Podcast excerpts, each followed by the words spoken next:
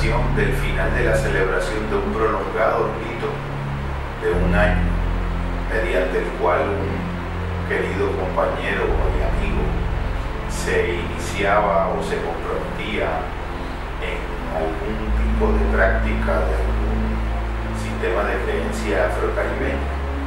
Eh, elegí regalarle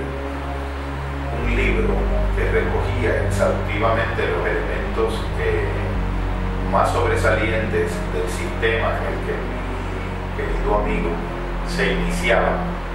con toda una robusta apéndice de notas y toda una cantidad de maravillosas fotografías y recuerdo que en la dedicatoria le decía que al adentrarse en el terreno de la religiosidad y de la espiritualidad, estaba eligiendo adentrarse en un terreno donde la verdad y en el que la verdad dependía más de la autenticidad de quien busca que de la objetividad de lo buscado. Esa dedicatoria se me ha permanecido en mi mente por muchos años porque me ha parecido la clave para poder acercarse eh, de una manera remediativa y medicinal a la que ahora pues se le pudiera llamar, o elijo llamarle, un estado interior de meta-ignorancia, un estado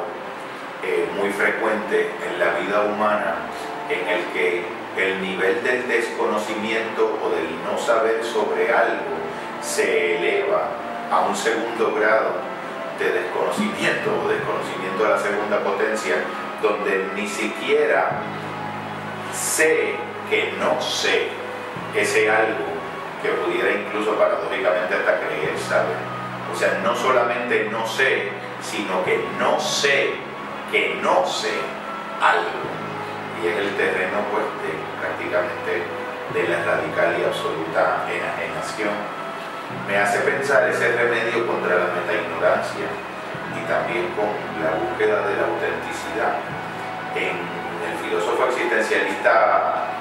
danés Soren Kierkegaard cuando afirmaba genial y maravillosa frase de yo solo sé que no soy cristiano. Una frase que de algún modo parafraseaba aquella antigua frase mayéutica de yo solo sé que no sé nada, la admisión y el reconocimiento profundo del nivel de la propia ignorancia y de los límites de los conocimientos propios tenidos por ciertos y probados como el inicio y el verdadero comienzo del camino a la filosofía, del camino al estado de la comprensión profunda y más alta que se pueda tener de algo. Yo solo sé que no sé nada, yo solo sé que no soy cristiano. Y esta frase de Kierkegaard, doblemente irónica, viniendo de uno de los autores más fundamentales del pensamiento cristiano en la eh, modernidad mediana y uno de los grandes referentes del origen de lo que se ha venido a llamar la posición existencialista ante la vida y la búsqueda de la autenticidad a través del, opcionar humano, del compromiso con opciones específicas, siempre planteaba eh, y permite hacer reflexiones en torno a la recuperación de la idea de la cualidad de la humildad,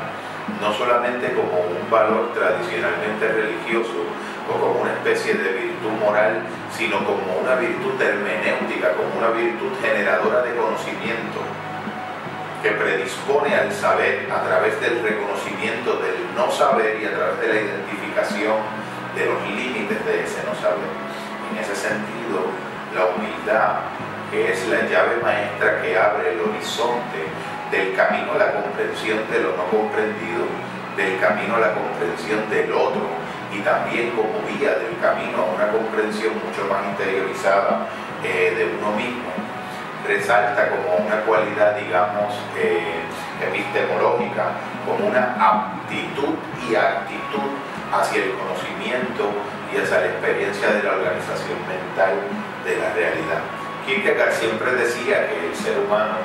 vive comprendiendo, mirando al pasado,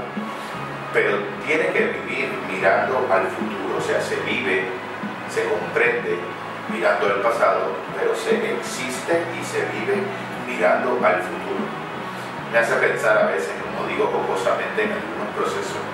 psicoterapéuticos y de sanación, que todos, sin excepción, somos 20-20 cuando conduciendo un carro miramos por el espejo del retrovisor. Pero de lo que se trata esta vida y todo el proceso de sanación y de crecimiento es de aprender a hacerlo mirando hacia el frente por el cristal del dash. Esa experiencia de sentir la incompletitud esencial, de sentir la presencia de lo inexacto, de sentir y aprender a convivir y aceptar la sensación de la ambigüedad que acompaña el proceso de irse trasladando quien asciende una montaña a un terreno de lo conocido a partir del desconocimiento, pasa por el terreno intermedio esencial que implica el estudio profundo y la aceptación de las dimensiones en las que en verdad las cosas apetecemos conocerlas, pero desde un estado interior que conciencia nuestro propio desconocimiento de ellas. Al interior de un estado de promesa en el que podemos de algún modo existencialmente elegir la continuidad de mantener un estado de apertura a partir del cual siempre podemos sentir humildemente que nunca hemos llegado a la respuesta definitiva, que nunca hemos llegado a la ración, digamos, raciocinante que de algún modo eh, invalidaría cualquier forma interior espiritual de búsqueda, de apertura y de lozanía. Desde esa perspectiva vivimos un proceso que de algún modo vive abierto al horizonte, abierto al futuro y abierto al porvenir. Decían otros compañeros, decía el compañero Gandhi, que la actitud más grande para quien quiere conocer en el mundo relacional del otro es aprender a alcanzar ese extraño don que la humildad permite y la observación principiante, diría un maestro de poder mirar al otro no como yo lo veo, sino en tanto en cuanto él se ve a sí mismo y completar mi mirada de mí mismo a través de verme, no en cuanto me veo, sino en cuanto la mirada desde donde por el otro soy visto. Me parece que la posibilidad de vivir en un estado psicológicamente eh, psicoespiritual, estado de espiritualidad y de búsqueda del conocimiento y de la grandiosa Sofía desde desde ese estado interno requiere la búsqueda y la entrega en un estado de integridad indivisa hacia la vida orientada en un objeto definido y coherente, unificado de devoción personal. La verdad depende en muchos terrenos del camino, mucho más en la autenticidad del sujeto que se abre a la búsqueda que de la objetividad de lo que es buscado en esa búsqueda. Yo solo sé que no soy cristiano, yo solo sé que no sé nada, que sea a través de la humildad esencial el espacio desde donde podamos abrirnos a esa redención de lo que hemos aquí llamado los lamentables estados de la mentalidad